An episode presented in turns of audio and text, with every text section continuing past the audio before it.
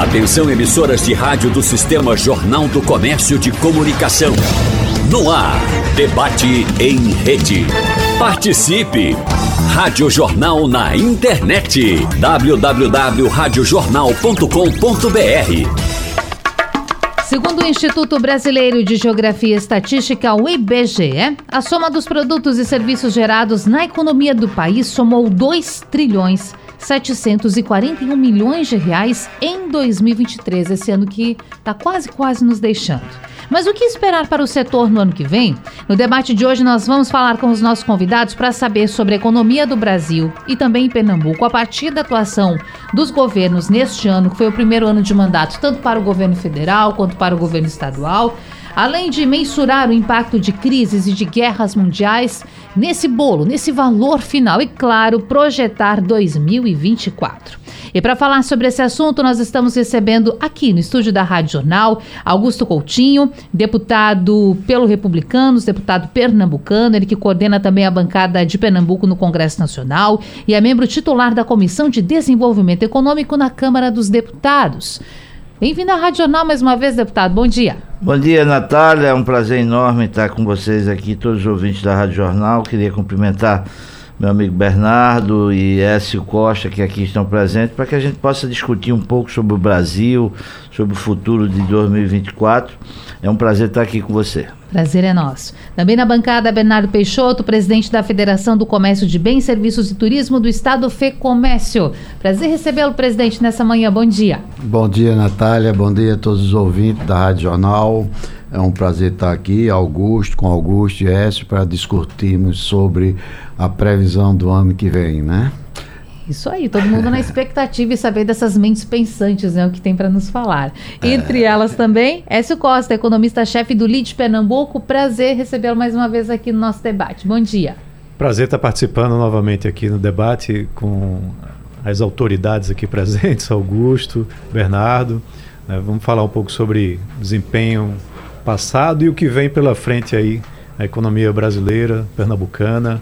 Né, Perfeito. Esse é, o, esse é o nosso espírito, nosso objetivo hoje. Claro, dizer para o ouvinte que ele está mais que convidado a estar com a gente nessa manhã, seja pelo 90.3 FM, no aplicativo. Aqui é Pernambuco falando para o mundo, ao vivo para a Rádio Jornal Recife, Caruaru e Garanhuns. E você podendo participar com a gente pelo nosso WhatsApp no 99147 8520. 99147 8520 é o WhatsApp da Rádio Jornal para você participar. E eu já vou começar falando do assunto talvez mais quente, senhores, lá em Brasília Brasília, aí já vamos chamar aqui o deputado com a gente, que é a aprovação da reforma tributária.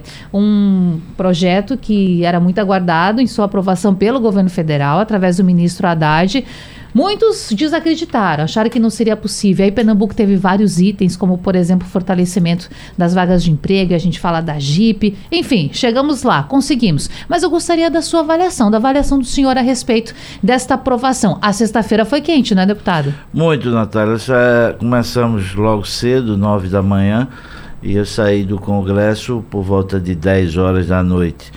E, mas foi importante, produtiva, foi bom para Pernambuco, ou seja, a gente tinha e travou uma luta muito grande, porque estava havendo um, um, lobby grande das montadoras do sul e sudeste do país para que é, é, a Stellantis, a Jeep, que está situada aqui, não tivesse é, com, é, é, é, mantida, ou, ou seja, os incentivos fiscais que tem hoje e que o fizeram vir para, para Pernambuco. Foi uma luta muito grande, os governadores de, do Sul se mobilizaram para isso, né? E a gente mobilizou os governadores do Nordeste, a bancada do Nordeste. Na verdade, mostramos lá que não faz o menor sentido num país desigual como é o Brasil. Você, na região mais pobre do Brasil, que é o Nordeste, quando se houve, há sete anos atrás, uma mobilização grande para trazer esse investimento. Hoje a Jeep tem a melhor fábrica é, de carro do grupo, de todo, todo o, o grupo é, Estelante do mundo. Está aqui em Goiânia, em Pernambuco, gerando emprego. 17 mil empregos, diretos e indiretos. Então, é uma coisa que para a gente é muito importante. Mas sempre é isso, né? E o Sul, que hoje detém 51% de todos os incentivos fiscais do Brasil, está no Sul, que é o, o, o, mais, o mais rico. Né? O que a gente tinha, eles queriam tirar. E aí a gente se mobilizou, houve uma mobilização de todas as lideranças políticas, de todos os, os deputados, dos nossos senadores, eh, da governadora Raquel Lira, do prefeito João Campos. A gente se uniu todo mundo, independente de partido político, divergência que a gente tem, e são muitas, mas o, o por Pernambuco a gente se uniu. E graças a Deus a gente teve uma vitória muito grande, que foi, é, e foi uma vitória até folgada, ou seja, nós tivemos uma votação expressiva de mais de, de, de 30 votos do que era necessário. E de fato a gente, a gente conseguiu consolidar é, isso. Porque, só para explicar ao ouvinte, Sim. o que é que diz a reforma tributária? Até 2032 tem de acabar com tudo que é incentivo. Mas a da Jeep acabava agora em 2025. Ou seja, não é uma coisa nova, ela já tinha. Então por que ia acabar em 2025 a da Jeep e não acabaria junto com as outras em 2032? Essa era a grande questão.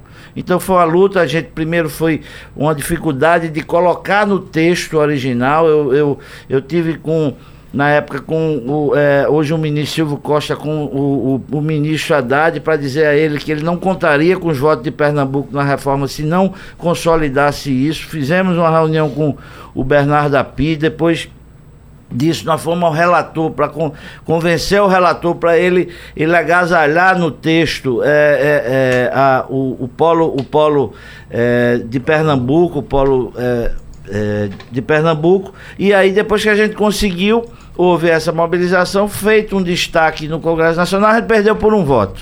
Hum. Aí a, o texto foi para o Senado sem, é, sem o, polo, o nosso polo automotivo.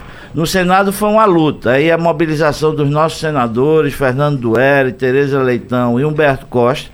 Depois aí teve inclusive a interferência do presidente Lula para que o, re, o, relator, o Braga, que não ia colocar é, é, é, o, o, esse destaque. o texto, esse, uhum. esse destaque no seu relatório, e aí ficaria inviabilizado da gente fazer isso na Câmara. O presidente Lula interviu quanto a isso, ou seja, então a, a, a gente conseguiu consolidar isso quando voltou para aqui para para a, a, Câmara novamente essa mesma luta, mas enfim, nós conseguimos consolidar que para Pernambuco foi importante. E sexta-feira uma preocupação enorme pairava, né? A gente como jornalista ficava acompanhando isso para também trazer as informações e as pessoas do setor é, querendo muito saber. Agora o presidente Bernardo, isso é fato notório. Ok, nós temos isso como um consenso que foi positivo para Pernambuco, esse ponto específico da reforma tributária. Mas a reforma ela vai muito além disso. E aí eu ouso aqui até dizer que é um feito desse governo conseguir fazer essa aprovação. Eu gostaria de saber da, da avaliação do senhor a respeito dos outros setores. Porque muito se fala, reforma tributária, reforma tributária vai demorar alguns anos, vai levar alguns anos para que tudo seja implementado. Mas e aí, será que de fato vamos avançar? O que, que o senhor acha? É, o, o nosso companheiro aqui, Augusto, falou, isso é apenas o início. É. a reforma está começando agora, tem as leis complementares depois, que a gente sabe que é tudo complicado, né? Mas a gente está otimista. O Brasil, segundo a ONU, era o centésimo vigésimo quarto país mais difícil para o empresário. E eu estava comentando com o Écio, antes de vir para aqui, dizendo que os países mais ricos são aqueles que facilitam a vida do empresário. Nenhuma empresa, ninguém, nenhum país cresce sem investimento. Então, esse é o primeiro passo que se está dando para isso. Agora, tem que se estudar é a reforma administrativa também. A gente não sabe o tamanho do Estado. A gente tá, eu vou ganhar 10 mil, mas eu vou gastar quanto? O que é que eu vou ver? Qual que vai ser a minha vida? Entendeu? Eu acho que a gente tem que também fazer uma reforma administrativa urgente. E isso parece que a turma não gosta muito, não, né, Augusto? O governo. Não... é, na verdade, Bernardo, eu acho que essa questão da reforma administrativa depende muito do governo é. ter a disposição de fazer. Hum. Que não é uma reforma fácil, é uma reforma difícil. Você tem de quebrar privilégios, você tem de mudar todo. A, a, gente sabe se você hoje compara o servidor público com o servidor privado, o servidor público tem muito mais privilégios do que o privado. Então, para você fazer uma reforma administrativa, você tem de enfrentar isso. E precisa se ter um governo que tenha coragem. O anterior não teve, porque dizia que tinha uma, uma, uma reforma pronta e não apresentou nunca.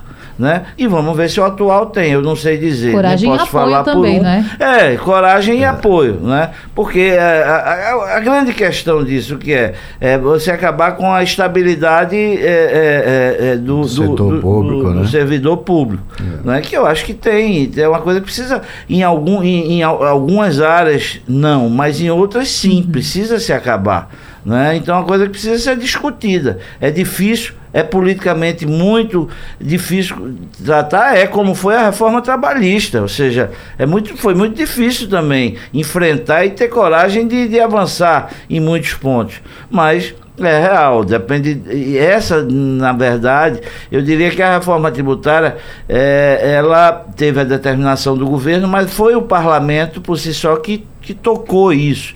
Né? E nisso até depois da, da reforma, eu parabenizei o presidente Arthur Lira, que eu não acreditava que a gente fosse fazer essa reforma que já desenrola há 30 anos. Mas o problema, Natália, é que quando a gente, se você acompanhou o debate na Câmara, subiu um colega deputado para dizer é uma precipitação a gente está discutindo essa reforma no dia de hoje. Uma precipitação de 30 anos é uma pre- precipitação. Então não é, muitas vezes, quando não é conveniente, eu sou oposição, eu não quero e, e não quero fazer isso. Então, na verdade, só para resumir, para fazer a reforma, no meu entender, essa administrativa precisa do governo ter a disposição de enfrentar. Senão não vai adiantar. A CNC fez um estudo muito, muito detalhado sobre essa reforma tributária e alguns setores, principalmente, vai cair em cima do comércio. Né? Aí vai livrar as indústrias dos impostos e vai cair tudo em cima do comércio. E tem alguns setores que é aumentar em quase 300% o valor dos impostos. A gente já vive num ambiente tão complicado, tão difícil para o país. E como é que eu ia sobreviver, principalmente os serviços? Claro. que mais de 70% da economia do país é serviço. Em Pernambuco, 75%, né? Que a gente tem mais, como o nosso companheiro Ezio sabe melhor do que eu, ele com certeza vai falar sobre isso.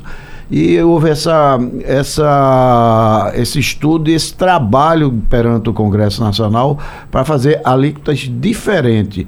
Ou seja, o IVA não é, não é correto, é inviável né, a gente colocar um aumento de 300% num setor e, e desonerar outros completamente, entendeu?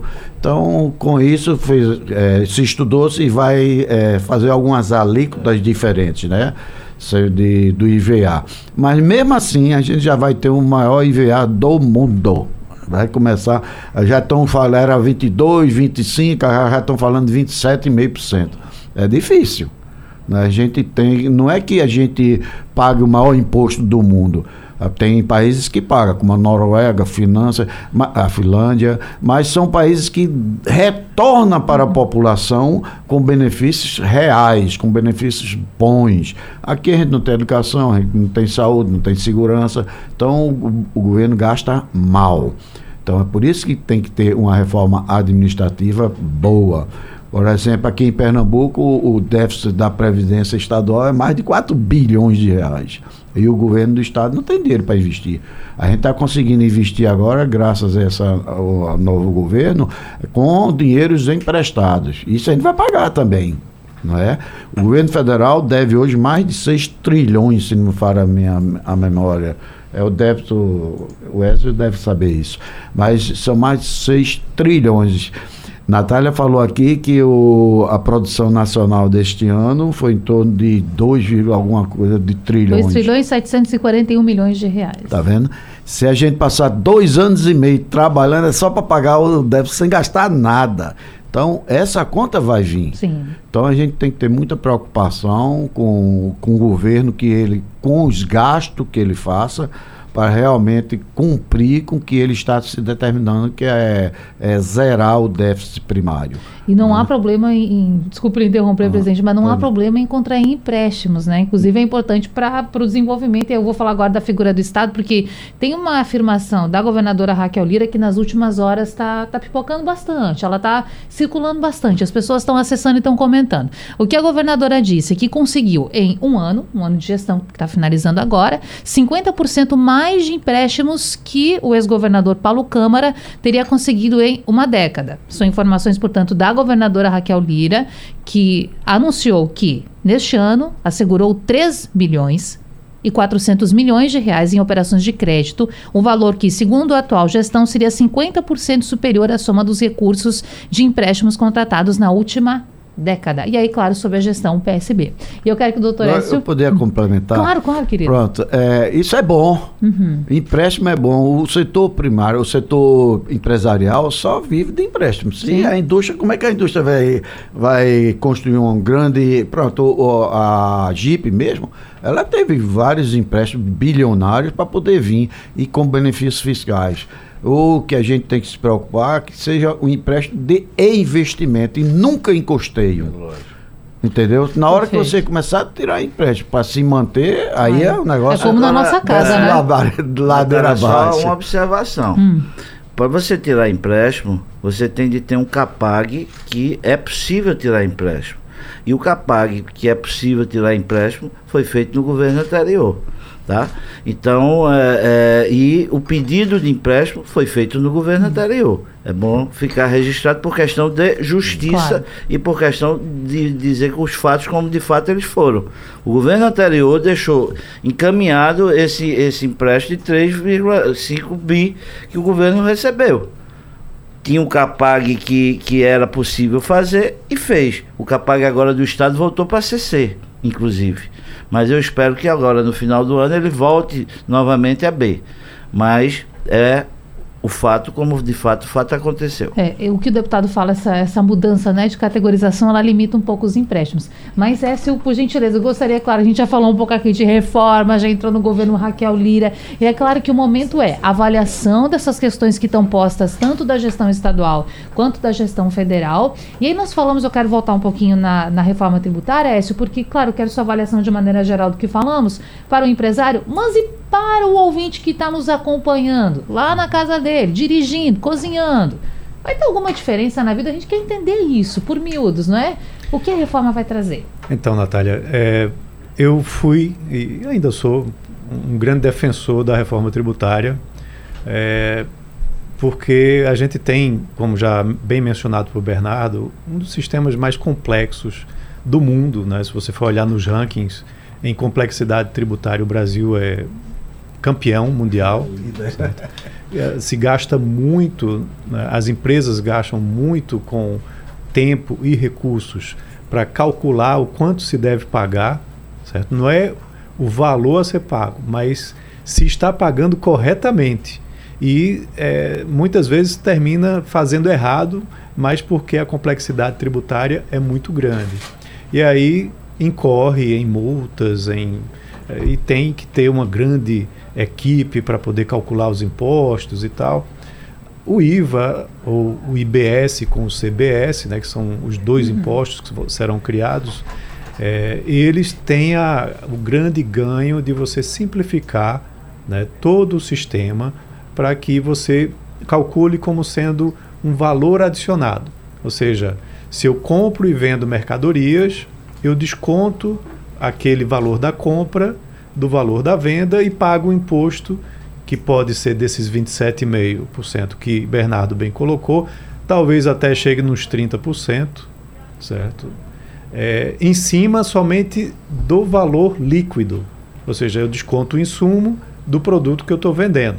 Então, para o setor, é, aí já respondendo a sua pergunta, para o setor produtivo é, que vende bens, né, até mesmo o comércio, né, mas a indústria, o comércio, eles têm um ganho é, importante com a reforma tributária. Porque hoje a indústria, por exemplo, segundo a Confederação Nacional da Indústria, CNI, quando você vai olhar na média, a carga tributária é acima de 40%. Enquanto que o setor de serviços é na casa dos 17%, 18%. Há essa diferença. Com a reforma tributária, você tende a igualar todos no mesmo patamar de 27,5, talvez mais que isso, é, talvez menos que isso, muito pouco provável. É, e aí os serviços vão ficar mais caros e os produtos vão ficar mais baratos. Então você vai conseguir se comparar com outros países onde funciona nesse formato. em geral, nossos vizinhos aqui da América Latina, nem vou falar de Europa, Estados Unidos, nossos vizinhos têm produtos mais baratos e serviços são mais caros, certo? Só que aí a reforma ela trouxe toda uma discussão de que algumas exceções deveriam ser é, consideradas para setores considerados importantes, saúde, educação. Enquanto estava nisso, estava muito bem. O problema é que as exceções começaram a aflorar hum. né, durante toda essa discussão. Muitas exceções foram colocadas e aí o IVA, que poderia ficar no patamar mais baixo para todos, ele foi aumentando. Quanto mais exceção você cria, a conta global fica mais alta. E aí o nosso IVA vai ser o IVA mais alto de todos os países que adotam o sistema, esse sistema tributário. E esse ponto em questão pode ser ruim para as pessoas? Esse ponto vai fazer com que todo mundo termine pagando mais caro no global, né? E aí o grande ganho para a indústria, por exemplo, ele começa a diminuir, né? Porque o produto industrializado não tem um regime de exceção. Uhum. E aí saúde, educação, cesta básica, o, o regime do simples, tudo isso vai ser mantido, não vai ter muita alteração nesse sentido e você percebe sim alguns ganhos. Mas tem algumas exceções que, a meu ver, de repente não deveriam ter sido consideradas. Eu não vou entrar aqui para não polemizar muito, né, mas é, você, ao gerar exceções demais, você termina trazendo uma conta muito cara, muito alta para todos. Aí é aquela coisa, ah, virou 2024, já vai estar tá tudo funcionando? Não. Hum vai até. É pouquíssimo, é um, inclusive. É um processo né? transitório é. que vai até 2032, onde aos poucos as mudanças vão acontecendo. Ano que vem, no primeiro semestre, vai ser ainda um semestre de muita discussão, porque muitos dos pontos da reforma foram empurrados para mais para frente é, através de leis complementares, até mesmo a cesta básica. O que é que vai compor a cesta básica? Né? Ainda não se definiu. Isso vai ser discutido no ano que vem. Então, o ouvinte precisa ainda acompanhar muito de perto toda essa discussão que vai acontecer no ano que vem, até mesmo a definição da alíquota. Né? Os 27,5% vão ser definidos no ano que vem, certo? E muitos desses incentivos fiscais vão permanecer até 2032, quando aí sim, claro, tem outros detalhes, mas quando aí sim você vira a chave né? e aí IPI, ICMS, ISS, PiscoFins, tudo isso deixa de existir e você passa a ter somente o IBS e o CBS. É, o IPI, inclusive, não deixa de existir, infelizmente, porque uma das exceções que foi aprovada foi a manutenção do apoio à Zona Franca de Manaus, Sim. que aí todas as indústrias que são beneficiadas lá, se você tiver concorrentes pelo Brasil que não estão lá, eles vão continuar pagando IPI. E aí isso inclui automóveis, é, é, moto, bicicleta, computador, celular. Isso é uma coisa que mais à frente, provavelmente a gente vai precisar ter uma outra reforma tributária para reajustar isso, mas só para depois de 2032, quando a coisa estiver rodando. Isso traz ganhos para a economia? Traz, certo? Você tem uma simplificação importante que há vários estudos é, que mostram, olha, o ganho do PIB é maior à medida que você tenha essa simplificação.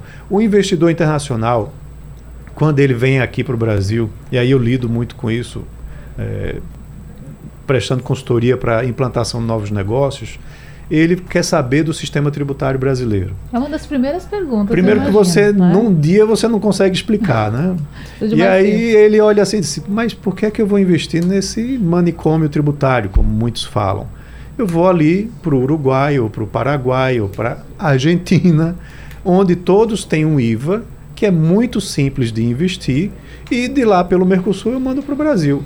Isso vai acabar porque você vai ter mais competitividade, apesar de que o IVA deles é, é mais baixo que o nosso, mas nós somos um país com perspectivas econômicas muito mais relevantes do que os nossos vizinhos. Se você simplifica esse modo de, de, de tratar com o Estado, né, de pagar os impostos, você ganha competitividade e atrai, atrai mais negócios. Outro ponto importante, só para finalizar, é que a regressividade dos impostos também foi tratada. O que é que significa isso? Hoje os mais pobres pagam mais impostos do que os mais ricos, porque eles consomem mais bens do que serviços. E a carga tributária está maior onde? Nos bens do que nos serviços. Quando você equaliza isso, você vai ter a mesma carga tributária. Então, os mais pobres que consomem mais bens vão pagar menos impostos. E os mais ricos que consomem mais serviços e os serviços vão ficar mais onerosos, eles vão pagar mais impostos. Então, há um ganho também nesse sentido, né, ajudando aquela camada mais pobre da população. Mas assim, tem muito detalhe. Seria um debate só para a gente tratar Verdade. sobre isso é. e vai trazer repercussões importantes claro. na economia. Mas eu, eu acho muito, muito didática e muito importante, Sim. assim, equilibrada a posição de Écio. E, e, mas é, o que é importante, Natália, muitas vezes é, é eu costumo sempre dizer, na, na, na, política, na democracia, o ideal é uma coisa, mas a gente às vezes não consegue o ideal. A gente tem que chegar próximo do que é possível chegar ao ideal. A, a, a reforma é nota 10? Não, não é nota 10. Agora a gente tinha um sistema tributário que era 1 ou zero, o pior do mundo ou seja, enriquecendo muita gente com sonegação fiscal, né? muitos ricos que não pagam impostos, né? e os pobres, esses sim, sempre pagando imposto. Então a gente tem, como, como aqui disse, um, um, equilíbrio nisso. É agora não. Vai mudar a vida amanhã? Não vai mudar a vida de ninguém amanhã. Mas o Brasil já dá sinais para o mundo, aí a bolsa já sobe, aí o interesse de, de se investir no Brasil, porque muitas vezes porque você diz que a reforma trabalhista, pô, a gente teve de enfrentar essa reforma trabalhista que é exatamente para você dar a, a, a credibilidade ao país. Como é que você podia ter, por exemplo, um banco feito o, o o Citibank, que deixou de operar no Brasil, que era um banco que tinha 1,5% da operação do banco todo no Brasil, mas tinha 90% das causas trabalhistas do banco era no Brasil. Então, é uma coisa que é uma coisa louca. Você, você não dá a credibilidade do país, um país que tem é, um consumo é, fantástico, um país grande, rico. Então, eu tenho certeza, a gente ajustando o Brasil com esses pontos, a gente vai fazer com que o Brasil cresça mais, que as empresas venham investir, isso gera emprego, isso gera riqueza. Então, é um processo que a gente vai construindo. Claro. Medo, está todo mundo com medo, principalmente o setor produtivo nisso. Né? Mudou, está mudando, é melhor manter como está, mas eu acho que se conseguiu, honestamente, para finalizar, o que, o que era possível e que vai ser bom para o Brasil. Eu não tenho a menor dúvida que vai. Né? Que a gente vai precisar melhorar, como S disse, vai precisar melhorar. E a gente vai melhorando aí com o passar. Mas você precisa fazer alguma coisa para resolver. Eram 30 anos de discussão. E não chegava a consenso nenhum. Claro. Era isso. Ô, Natália, é, aproveitando o gancho aqui de Augusto, é, a grande, o grande ganho para as empresas vai ser na produtividade, na simplificada, a simplificação do, do meio de recolhimento de impostos. Claro. Hoje a gente não tem segurança jurídica. Hoje, eu, eu te dar um exemplo, o meu ramo é papelaria e livraria. Em 2003, tinha, a, foi criada a lei do livro, que é imune a imposto e o PIS e COFINS é igual a zero, está explícito na lei. Em 2017, 14 anos depois, chegou a Receita e fez: não. Isso é só para as médias e grandes empresas. As pequenas têm que pagar. Exatamente uhum. o pensamento do contrário nacional. Alguns sabem disso, né? Então as empresas do Simples tiveram que pagar e foi, com, e foi é, feita uma multa dos últimos cinco Retroativo. anos. Retroativa. No meu caso, eu foram seis anos de lucro de livre que eu tive que pagar de, de imposto, de, de multa de imposto. Então, hoje você não vê livraria por aí mais. Ma matou mais da metade da livraria com uma decisão, uma insegurança jurídica, depois de 14 anos. Então, agora mesmo, eu soube hoje, pelo nosso economista, a lei do. A lei não, a, a regra da geladeira. Diz que o governo proibir é, geladeira de alto consumo. Meu, se tem gente que tem condições de comprar uma geladeira grande, que tem um alto consumo, por que não deixar? Não está recolhendo os impostos, não, tá, não já quer mudar até regra de geladeira? É um negócio, daqui a pouco vai para carro a bateria.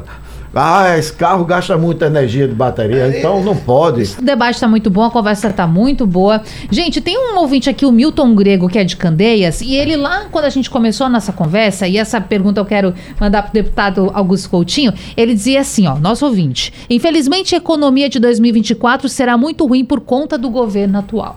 A gente ainda sente, deputado, um pouco dessa polarização, um pouco desse descrédito de algumas pessoas, porque o meu candidato não foi eleito, porque as coisas não são como eu acredito que deveria ser. Eu queria saber do clima lá no Congresso. Como é que o senhor está avaliando o governo Lula em aprovações importantes? A gente já falou aqui da reforma tributária que foi aprovada, uma medida que o governo defendeu, mas há, há clima político para avançar. Tem alguns números aqui importantes, como, por exemplo, a queda do desemprego, a questão da taxa Selic, que são reflexos também do que é discutido lá no Congresso. Mas como é que é o clima lá? Bom, na verdade, o Brasil é hoje é, o grande desafio do Brasil é, é, minimizar um pouco essa polarização política, né? porque essa polarização é exagerada, inclusive nas famílias, as pessoas se desunem porque cada um pensa de um jeito e, e um é de um lado, outro é de outro. E é óbvio que, que os, os dois lados têm interesse nessa polarização, porque enquanto eles polarizarem, não aparece ninguém como alternativa a essa polarização. Isso é uma questão da política. Né? Agora, é preciso se entender que o, o, o Brasil passou um, um momento de, de muita dificuldade, como o mundo passou com a pandemia. Depois disso, a gente teve algumas decisões, inclusive do governo anterior, que foi endossada pelo presidente que a, assumiu o governo, que era a, a, a, continuidade do, da ajuda do, do, do auxílio, do auxílio né, que foi votado por nós, pelo uhum. Congresso, quase que pela unanimidade do Brasil aprovada, e era necessário fazer, mas essa conta precisa ser paga. Se faz a conta e alguém vem, vem pagar o governo anterior saiu, veio um novo governo. Eu acho que é, o presidente, o, o, ministro Haddad tem administrado bem a, a, a, economia. O Brasil, a gente avançou, a gente votou um arcabouço fiscal exatamente para demonstrar que a gente está querendo equilibrar essas contas que foram desequilibradas, ou seja, diante de, de, de momentos de dificuldades da pandemia, né? E aí, leia-se, isso foi tudo aprovado no governo anterior, né? Então se fez um arcabouço fiscal, se avançou com esse arcabouço, agora a gente avança com ao final do do ano com a reforma tributária. Eu acho que é, eu, eu, tenho, eu tenho sim. É, boa, eu, eu, tenho um, um otimismo para que o Brasil tenha efetivamente um controle, um, um, um, desenvolvimento, um crescimento econômico. Eu sou um cara otimista quanto a isso. Eu acho que o, o, o, a, o eu, eu noto que o ministro ele organiza bem, ele está comandando bem, ele está administrando bem a economia do país. O Augusto, eu acho que o ministro tem que ter muita força pra, política para conseguir isso, né? Porque é. tem um setor do, do próprio governo que, é, que quer gastar e como você bem disse, alguém tem que pagar. E justamente eu né? separava aqui essa manchete, porque o Tribunal de Contas da União, a partir de uma consulta do governo federal, permitiu que a União deixe de aplicar, é, permitiu, aliás, que deixe de aplicar nesse ano o valor mínimo de investimento em saúde e educação. Tem os, os valores mínimos, né? A gente está falando ah. de áreas aqui prioritárias. Mas aí você fica num contrassenso. Porque tem o que está previsto no orçamento e tem as obrigações legais de fazer o investimento, que são áreas prioritárias.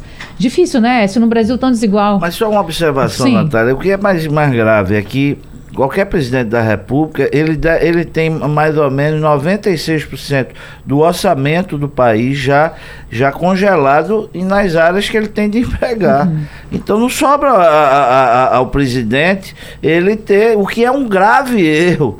É um, um, erro muito grave isso, você começar e obrigar ter de botar 25% na educação, tem de botar mais tanto na, na, na, saúde, tem de botar mais tanto não sei aonde, não sei aonde, e, e, e, e, você, você congela, e muitas vezes essa necessidade que existe agora, ela não existe amanhã. Então você não pode, é, é, você não pode fixar de um jeito, é a minha opinião, como é feito no Brasil. Claro. Écio. Vamos lá. É, com relação à primeira questão do, do orçamento, eu, eu, concordo em parte que realmente ele é muito engessado, certo? Você precisa ter mais flexibilidade, mas a flexibilidade vem com responsabilidade. Né? Você também tem que promover reformas administrativas, como Bernardo mencionou, procurar sempre ser o mais eficiente possível, gastar o mínimo, modernizar o Estado e a gente precisa ter, na realidade, uma continuidade do que já foi iniciado no governo anterior. Né? E é uma questão até que Bernardo estava mencionando aqui no intervalo de políticas de Estado. A gente precisa ter políticas de Estado e não de governo. Né? Um programa como Bolsa Família, ele precisa ser um programa permanente, precisa ter orçamento para isso, é algo prioritário, da mesma forma que saúde, educação também são prioritários. E aí você precisa ter um enxugamento de outras despesas que não são tão prioritárias assim, para que possa sobrar algum recurso para fazer investimentos. Né? Então isso é muito difícil, precisa ter muita responsabilidade, precisa ter muito comprometimento para que não fique gerando déficit em cima de déficit. O déficit desse ano vai ser gigantesco. Né? O ano que vem há um desafio de um déficit zero que não vai ser cumprido. Né? E a gente só vê medidas pelo Ministério da Fazenda de aumento da arrecadação. A gente não vê um, uh, um, trabalho de força política para que se adiante a reforma administrativa. E aí vem a minha preocupação. Esse ano teve um esforço enorme para o arcabouço fiscal, para a reforma tributária. Está de parabéns, isso foi, foram avanços que trouxeram uh, perspectivas, trouxeram algum nível de segurança, né, com relação ao arcabouço. Mas ano que vem já é um ano de eleição municipal. Reforma uh, tributária da parte da renda, esqueça, não vai acontecer. Reforma administrativa, Bernardo, hum. sinto muito, mas provavelmente não vai acontecer. Qual o Congresso que vai discutir uma reforma eh, administrativa em ano de eleição municipal? É um tema muito impopular, não gera votos, pelo contrário. Né? Então, isso não vai ser conduzido no ano que vem. E os, os últimos dois anos do governo federal provavelmente vão estar sendo voltados para se trabalhar uma reeleição, como qualquer governante faz. Claro. Então, não vamos, a minha opinião, humilde opinião, é, Bernardo, é que a gente não vai ter reforma administrativa nem tão cedo. Tá? Agora, para fechar, a questão de perspectiva de crescimento. Esse ano a gente iniciou com uma perspectiva que iríamos crescer meio por cento né, lá no início. E tivemos uma surpresa muito agradável. Né, no primeiro trimestre, um crescimento é, substancial. O agro foi a grande vedete, quase 20% de crescimento, mas representa 6% do PIB. O setor de serviços, que representa mais 70% do PIB, cresceu bem. No segundo trimestre, o setor de serviços novamente cresceu bem. E aí, o terceiro trimestre, ele já trouxe preocupação. Né, a gente cresceu marginalmente 0,1% é, quase ficou no 0 a 0. A expectativa do mercado era de queda de 0,3%. E isso o setor de serviços vem perdendo seu fôlego. E agora, no último trimestre, o dado do mês de outubro do setor de serviços já mostrou uma nova queda, é a terceira queda consecutiva. Então a economia vem desacelerando, hum. certo? E isso preocupa muito para 2024 né? Porque se isso se mantiver assim, um setor importante que é o setor de serviços desacelerando, a gente pode ter um ano mais difícil realmente. A expectativa de crescimento é de 1,5%, talvez isso seja revisado para baixo. Tem uh, como política do governo, a reforma tributária não traz um impacto de imediato. O PAC é, o, é a grande é, é, o grande programa que o governo está contando com uh, um impulsionamento para a economia no ano que vem. É, mas são obras, elas também não acontecem de imediato, você tem que contratar para liberar recursos. Então, realmente é um ano desafiador. Pelo lado do consumo, aí vem notícias boas. O endividamento ele parou de crescer, ele está até caindo. A inflação mais baixa ajuda no poder de compra da população e a Selic em queda também ajuda no crédito para a população. Então, esse crescimento pode vir através do consumo, mas não vem através do investimento, porque no, ao longo desse ano o investimento vem mostrando uma queda importante né, nos dados que são divulgados uhum. pelo PIB. E se você não investe, você não cresce. Cons é, crescimento via consumo é um crescimento de curtíssimo prazo. Ele não é um crescimento duradouro. E aí ele pode gerar até inflação se você não tiver um investimento no setor produtivo. Então, assim, isso tudo a gente precisa estar tá preocupado, acompanhando com o que vai acontecer no ano que vem. E Pernambuco? Né? Então. Pernambuco, você tem um desempenho esse ano abaixo do desempenho nacional, está crescendo menos do que o Brasil. É, porém, você tem anúncios importantes aí de investimentos. Quem é o pai da criança, eu não vou entrar nessa discussão, mas de fato você tem investimentos que vão acontecer, né, estão sendo contratados para entrar aí no ano que vem, com eleições municipais que também ativam a economia, com o PAC, que tem um direcionamento importante no estado de Pernambuco, Petrobras e assim vai. Então, pode ser que Pernambuco tenha um destaque positivo em relação ao resto do país por esses fatores que eu estou mencionando. Tem também um Bolsa Família que vai continuar né, vigorando aqui no estado. É, é, Pernambuco é um grande receptor de recipiente de, de é, Bolsa Família porque somos justamente muito pobres, né, então isso ajuda na economia também. Então, talvez Pernambuco traga uma surpresa na comparação com o desempenho nacional, que esse ano não aconteceu. Esse ano a gente cresceu menos do que a economia brasileira. Eu vou chamar o intervalo já já, mas antes eu quero ouvir o presidente, porque a gente acompanho agora com essa alguns pontos que eu acredito que possam de fato preocupar a FEComércio e, e os setores ligados também a essa entidade tão importante. E quero saber de, de política estadual, como é que vocês estão acompanhando tudo? É, ó, ele, é, o S falando aqui, Natália, ele me chamou a atenção de uma coisa. Sim. A gente não consegue fazer certas reformas, porque em dois, dois anos a gente tem eleição. Então, uma das reformas era mudar esse sistema. Uma reforma política. Uma reforma política também. Veja como o Brasil é Mas eu complicado. quero, se você quiser tocou falar sobre tocou isso. na ferida de ferida. Eleições unificadas. As divergências. Não é não. Eu, eu- é, veja, existem eh, pessoas que pensam que deveria Claro. fazer de quatro em quatro anos, mas existem muitas pessoas que pensam, inclusive estudiosos, que acham que não deve. Você não pode verticalizar uma eleição de presidente da República a prefeito da, da, da- da capital, porque ele diz você você vai, va- você vai deixar a discussão eh, nacional se sobressair sobre a, a- a- a- discussão local. Isso é divergência. Agora, e dizer, e e dizer que precisa de uma reforma política, a gente já fez a reforma política, só não teve consenso qual a melhor reforma política, porque eu, como deputado que já sou há 13 anos, eu já votei é, é, a possibilidade de, de ter distrital não passou. A possibilidade da verdade eleitoral não passou.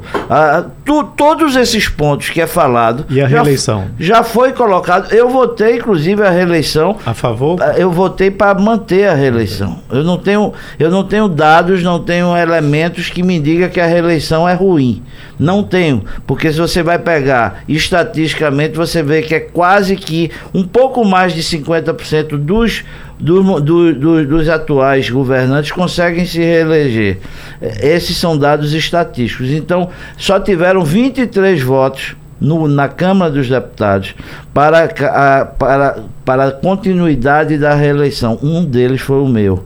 Essa matéria está no Senado Federal. O Senado não votou. Isso já fazem mais de cinco anos. Então, esse negócio de se falar reforma eleitoral, nós já fizemos todas. Não teve consenso para passar.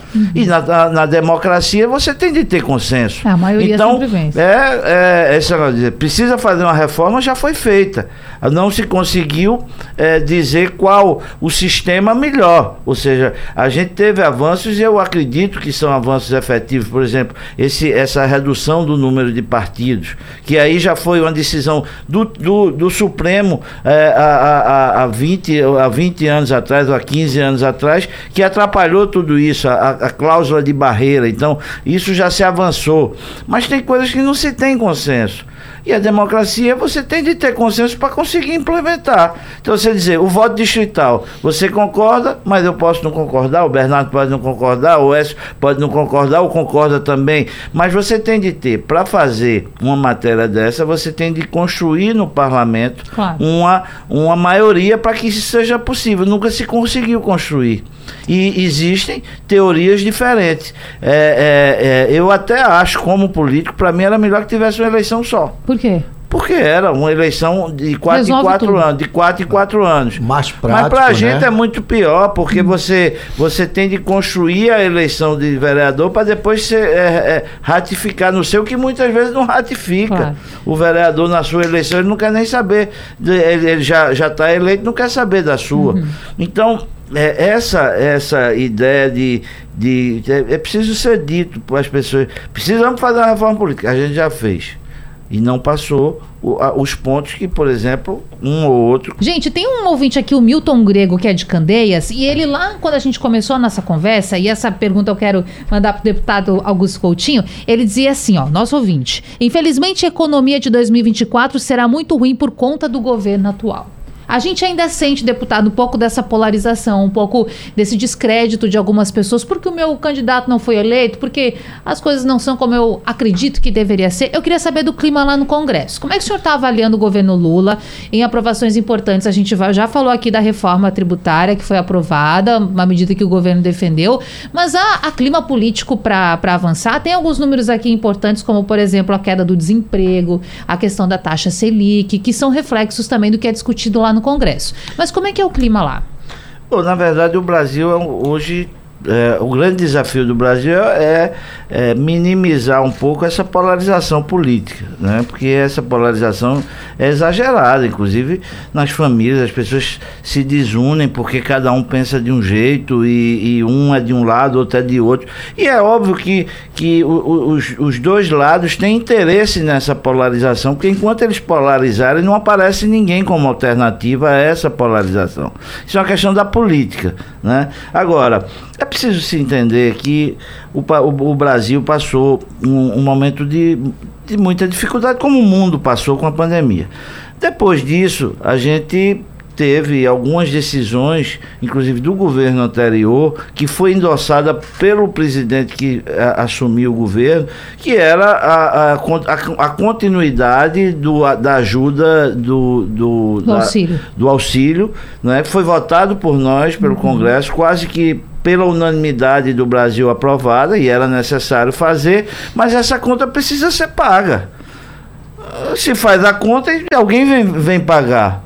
O governo anterior saiu, veio um novo governo. Eu acho que eh, o presidente, o, o ministro Haddad tem administrado bem a, a, a, economia. O Brasil, a gente avançou, a gente votou um arcabouço fiscal exatamente para demonstrar que a gente está querendo equilibrar essas contas que foram desequilibradas, ou seja, diante de, de, de momentos de dificuldades da pandemia, né? E aí, leia-se, isso foi tudo aprovado no governo anterior, né? Então se fez um arcabouço fiscal, se avançou com esse arcabouço, agora a gente avança a- ao final do ano com a reforma tributária. Eu acho que é, eu, eu tenho, eu tenho sim.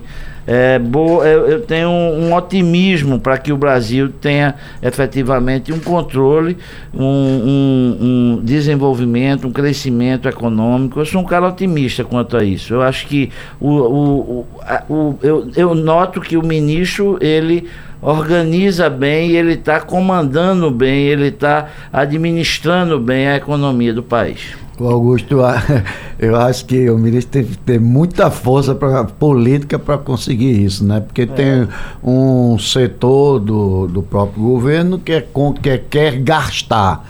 E como você bem disse, alguém tem que pagar. E justamente eu Né? separava aqui essa manchete, porque o Tribunal de Contas da União, a partir de uma consulta do governo federal, permitiu que a União deixe de aplicar, eh, permitiu, aliás, que deixe de aplicar nesse ano o valor mínimo de investimento em saúde e educação. Tem os, os valores mínimos, né? A gente está falando de áreas aqui prioritárias. Mas aí você fica num contrassenso. Porque tem o que está previsto no orçamento e tem as obrigações legais de fazer o investimento, que são áreas prioritárias. Difícil, né? Se no Brasil tão desigual. Mas só uma observação, Sim. Natália. O que é mais, mais grave é que qualquer presidente da República, ele, dá, ele tem mais ou menos 96% do orçamento do país já, já congelado e nas áreas que ele tem de empregar. Então não sobra a- a- a- ao presidente ele ter, o que é um grave erro. É um, um, erro muito grave isso. Você começar e obrigar ter de botar 25% na educação, tem de botar mais tanto na, na, na, saúde, tem de botar mais tanto não sei aonde, não sei aonde. E, e, e, e você, você congela. E muitas vezes essa necessidade que existe agora, ela não existe amanhã. Então você não pode, é, é, você não pode fixar de um jeito, é uma minha opinião, como é feito no Brasil. Claro. Écio. Vamos lá. É, com relação à primeira questão do, do orçamento, eu, eu, concordo em parte que realmente ele é muito engessado, certo? Você precisa ter mais flexibilidade, mas a flexibilidade vem com responsabilidade. Né? Você também tem que promover reformas administrativas, como Bernardo mencionou, procurar sempre ser o mais eficiente possível, gastar o mínimo, modernizar o Estado e a gente precisa ter, na realidade, uma continuidade do que já foi iniciado no governo anterior. Né? E é uma questão até que Bernardo estava mencionando aqui no intervalo de políticas de Estado. A gente precisa ter políticas de Estado e não de governo. Né? Um programa como Bolsa Família, ele precisa ser um programa permanente, precisa ter orçamento para isso, é algo prioritário, da mesma forma que saúde, educação também são prioritários. E aí você precisa ter um enxugamento de outras despesas que não são tão prioritárias assim, para que possa sobrar algum recurso para fazer investimentos.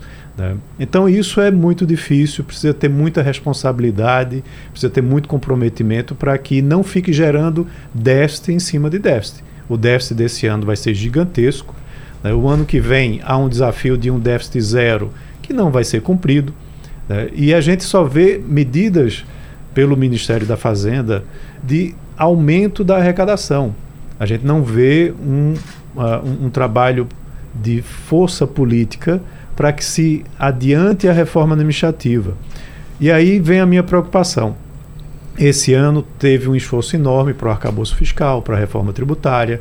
Está de parabéns, isso foi, foram avanços que trouxeram uh, perspectivas, trouxeram algum nível de segurança, né, com relação ao arcabouço.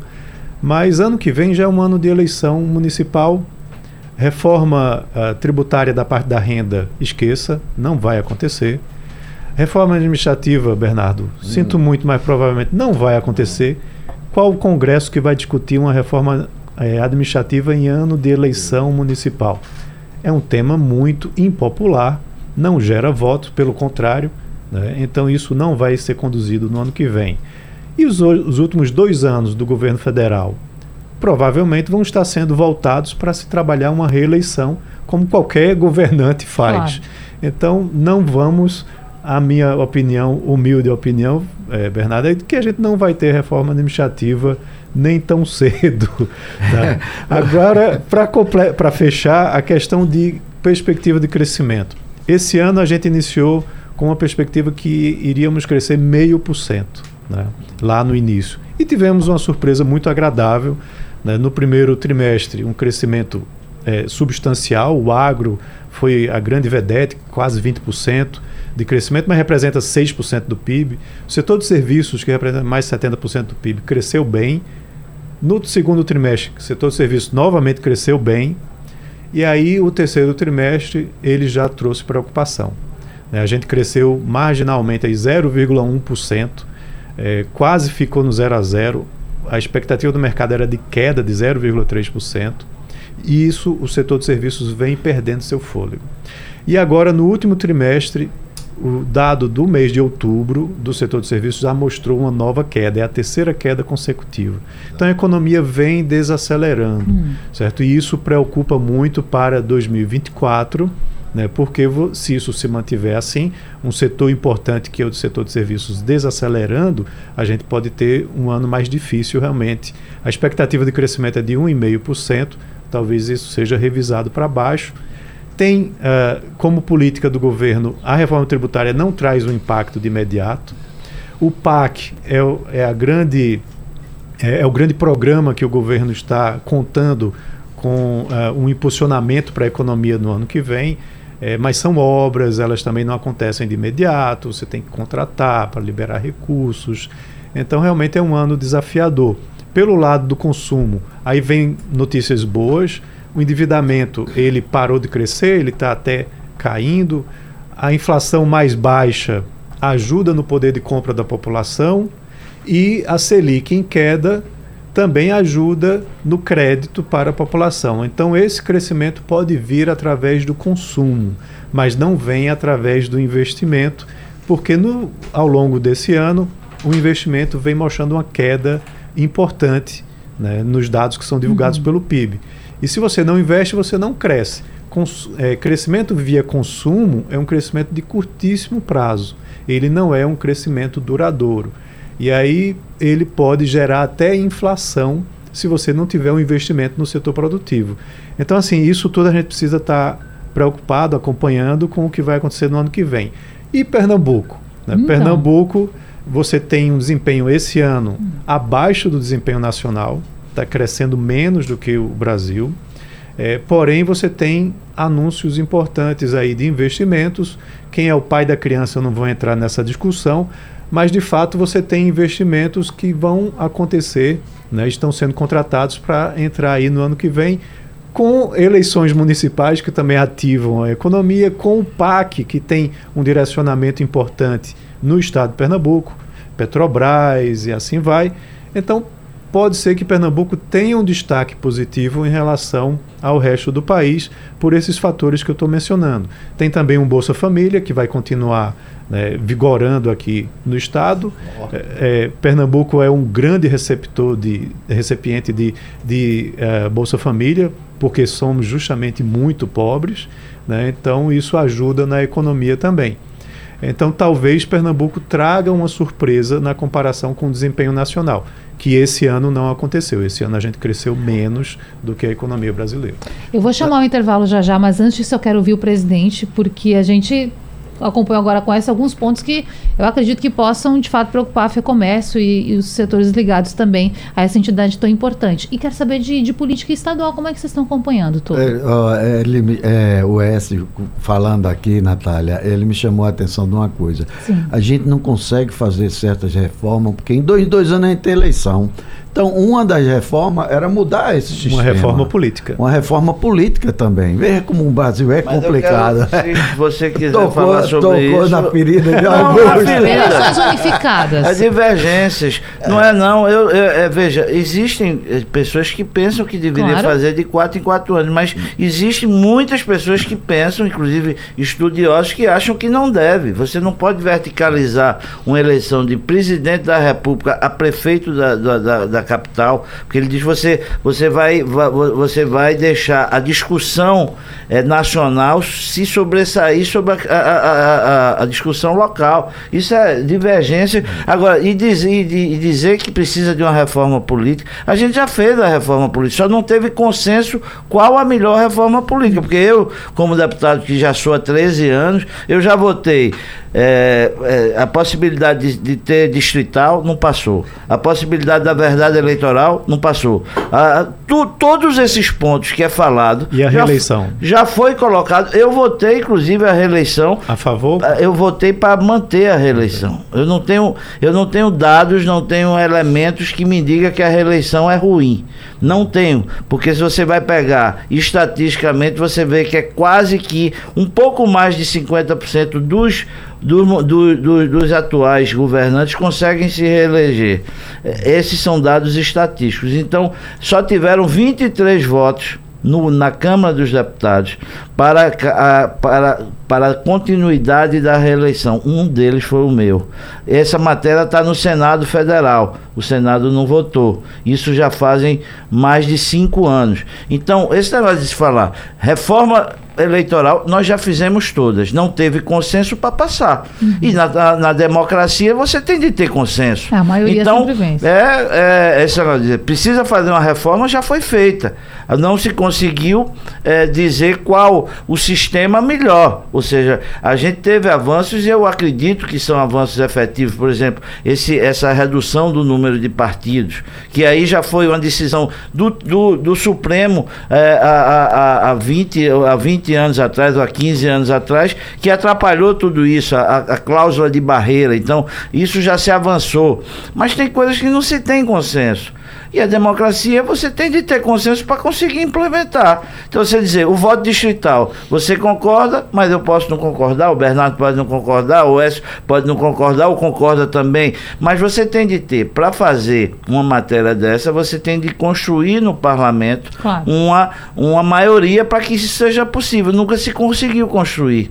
E existem teorias diferentes. É, é, é, eu até acho, como político, para mim era melhor que tivesse uma eleição só. Por quê? Porque era uma eleição de 4 em 4 anos, de 4 em 4 anos. Mais prático, Mas para a gente né? é muito pior, porque hum. você, você tem de construir a eleição de vereador para depois ser, é, é, ratificar no seu, que muitas vezes não ratifica. Claro. O vereador na sua eleição, ele não quer nem saber, ele, ele já está eleito, não quer saber da sua. Uhum. Então, é, essa, essa ideia de, de. É, é preciso ser dito para as pessoas. Precisamos fazer uma reforma política. A gente já fez. E não passou o, a, os pontos que, por exemplo, um ou outro claro. podia concordar. Já para fechar a nossa conversa, antes disso, eu quero que Bernardo Peixoto, presidente da FEComércio, faça traga uma informação importante para a gente que nós falávamos aqui no intervalo. E já que a palavra estará com o senhor, já agradecendo pela sua participação. Obrigado, Natália. Obrigado, ouvintes. É, eu queria dar uma, uma fala bem rápida, assim, um minuto. Agradecer a Augusto pelo minuto que ele está me dando. e ao Écio. É, sobre o fundo de aval, eu sou coordenador nacional do SEBRAE Nacional do Fundo de Aval. É um fundo onde é um fundo garantidor para os bancos emprestarem dinheiro, a gente garantindo. Então, hoje esse fundo é em torno de 28 bilhões de reais e nós só conseguimos emprestar 14 bilhões. Por quê? Aí, por quê? Burocracia, dificuldade, os bancos exigem muitos documentos, então a gente tem que fazer um trabalho de simplificar. A Federação do Comércio tem um trabalho muito bom com o Banco do Nordeste já para simplificar esse tipo de, de empréstimo, né? E a gente está conseguindo. São 22 instituições financeiras e está entrando agora o Banco do Nordeste e o Banco do Brasil, que esse ano que vem, se Deus quiser, a gente vai. Então é trabalhar, né, Augusto, para exatamente simplificar. É o que precisa esse país. Perfeito. É uma projeção já para 2024, uma necessidade, né, Bernardo? Exatamente. A necessidade é a produtividade, né? A gente vai aumentar a, a, a força das empresas com a produtividade. Claro. A gente sabe que imposto não vai baixar, vai até aumentar do jeito que vai. A maioria dos estados aumentaram os impostos. Então a gente tem que ganhar em produtividade. Em produtividade. Obrigado. A gente que agradece por esse debate. Écio Costa, economista-chefe do LID Pernambuco, muito obrigado. Até a próxima. Foi um prazer, Natália, agradecer o convite. Estou à disposição aí para próximos. Abraço. Deputado Augusto Coutinho, muito obrigada, viu? Até a próxima aqui na Regional. Natália, foi um prazer agradecer a você, a todos os companheiros aqui de bancada, Bernardo e Écio, a todos os ouvintes. É sempre um prazer estar com vocês aqui para que a gente possa conversar um pouco. Prazer é nosso. Gente, essa conversa fica salva lá no site da Rádio Jornal Naba de Podcast. Você pode ouvir quantas vezes quiser. Na madrugada tem reprise e amanhã a gente se encontra de novo. Até lá. Sugestão ou comentário sobre o programa que você acaba de ouvir, envie para o nosso WhatsApp 99147 8520.